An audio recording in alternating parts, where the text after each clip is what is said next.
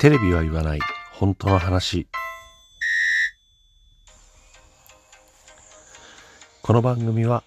私智之が政治経済社会問題などなど、えー、自分の思ったことを、えー、ぐだぐだとお話しする番組です、えー、皆さんの何かしら気づきだったり、えー、考えるきっかけになれば幸いです。ということで、え、今日は、えー、経済の話をちょっとしてみようかなと思っております。で、えー、うん、まあ、ざっくり、経済ってじゃあそもそも何っていうところから入っていくと、うーん、一応ね、えー、あ、いいや、えっ、とね 何を話そうかって決めないまま収録始めちゃってるんで なんか、ぐだぐだと本当になっちゃってますけど、えー、昨日ね、ちょっと言いかけた、世界一簡単な経済の話っていうのをやろうと思います。で、えー、そもそも経済ってじゃあ何っていうと、えー、一言で言います。えー、お金の循環、お金のやり取り。あの、細かいね、ことは全部、細かいことや難しいことっていうのは、えー、まあ勉強じゃないんでね、学術的なところっていうのは、まあまあ、うん、ざっくり省いて、あの、僕のようなね、素人、でも理解ができるような話ということで、えー、言うと、まあ、経済っていうのはとにかくお金の循環だよと。お金のやり取り。で、お金のやり取りってどういう場面で発生するかっていうと、えー、まあ、物を買ったりね、えー、サービスを受けたり、などなどいうところで、まあ、支払いね、いわゆる支払いってやつだよね。から、あ税金取られますよとか、ね。まあ、いろいろそういったいろんな生活する場面で、えー、必ずね、お金が必要になってくる。で、そのお金がぐるぐる世の中を回ってくるね、いわゆるその、金は天下の回り物じゃないけど、えー、お金がね、えー、世の中をぐるぐる回ってるよっていう状況を、まあ、経済と言いますよ、ということで、えー、そういうざっくりとした理解でいいんじゃないかなと。僕ら別にね、あのなんていうの、その経済の専門家でも何でもないし、経済をね、え学問として学ぼうっていうことでもないから、僕らの理解っていうのはそれでいいんじゃないかなと思ってます。まあツイッターなんか行くとね、本当に、えー、経済学とかに詳しい方がたくさんいらっしゃって、あのー、読んでてもね、ちんぷんかんぷんなこと が結構多かったりとかするんですよね。で、まあ僕自身もね、いろいろ調べてみるんだけど、やっぱり理解が追いつかないところもあります。けれども、うんと、大まかなね、えー、ざっくりとした素人でもわかるよっていう理解に関しては、まあ多分合ってるだろうなということで、えー、経済について今日はお話をしてみようと思います。政治とか経済ってめちゃめちゃ難しいじゃんって興味ないし、意味わかんないし、みたいな、ね、もう絶対敬遠されるような話題ですよね。だから、あえて、それをね、本当にざっくりとした形でお伝えすることによって、えー、皆さん、皆さんのね、聞いてくださってる方の中にも、あ、そういうことなんだとか、あ、その、なんていうの？そんなにきっちり、かっちりした理解じゃなくても大丈夫なんだっていうふうに、そのハードルが下がればいいなというふうに思ってます。で、じゃああ、何の話から始めようかなというと、えー、まずね、じゃあ、国家予算の話からしようか なんか急に規模でかいぞみたいな まあでも、僕らが暮らしていく上で、その政治と関連してくる経済っていうのは、やっぱりまず国家予算がありますよね。国がどんだけの予算を組むかによって、僕らの生活って結構変わってくるんですよね。今、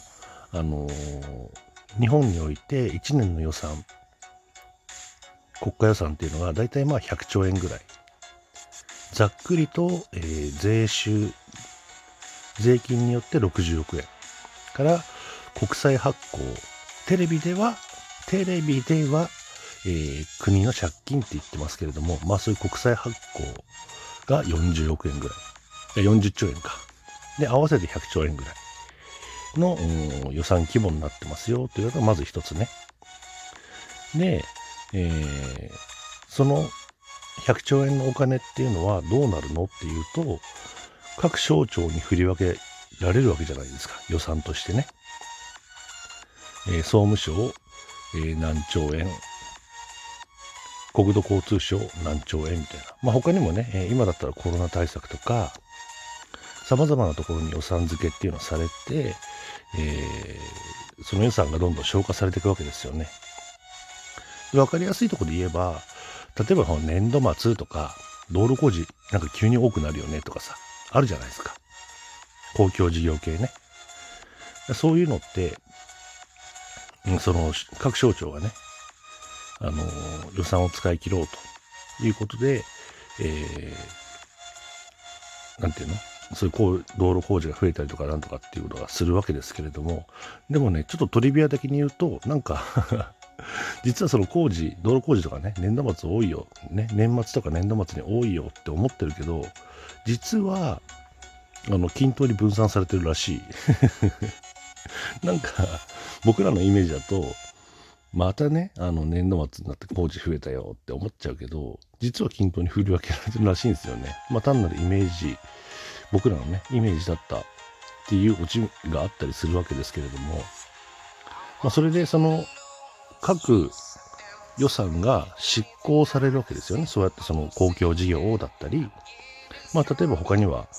役所の運営費とかだったり、まあいろんなところでね、えー、まあ、公務員、公務員の給与って言ってるのもそうですけど、あの、予算っていうのは執行されます。予算が執行されるとどうなるかっていうと、大体それは民間に流れてくるってことですよね。だから例えば道路工事の例がね、今言ったんで、その例で話せば、えー、入札をして、えー、その請負のね、企業が決まるわけじゃないですか。で、その企業に、えー、道路工事してもらって、その対価としてお金を払いますよと。ってことは、うんと、国からの予算っていうのは民間に流れてくるよということです。これを押さえておいてください。ね、国の、えー、国家予算が税収60兆、えー、国債40兆の国家予算100兆ぐらい。で、その予算が執行されるとどうなるか。そうすると民間に流れてきますよと。っていうことはだよ。1年で100兆円のお金がこの世の中、民間に流れてくるわけですね。で、あの、またほら、その1年経つと税金取られますから。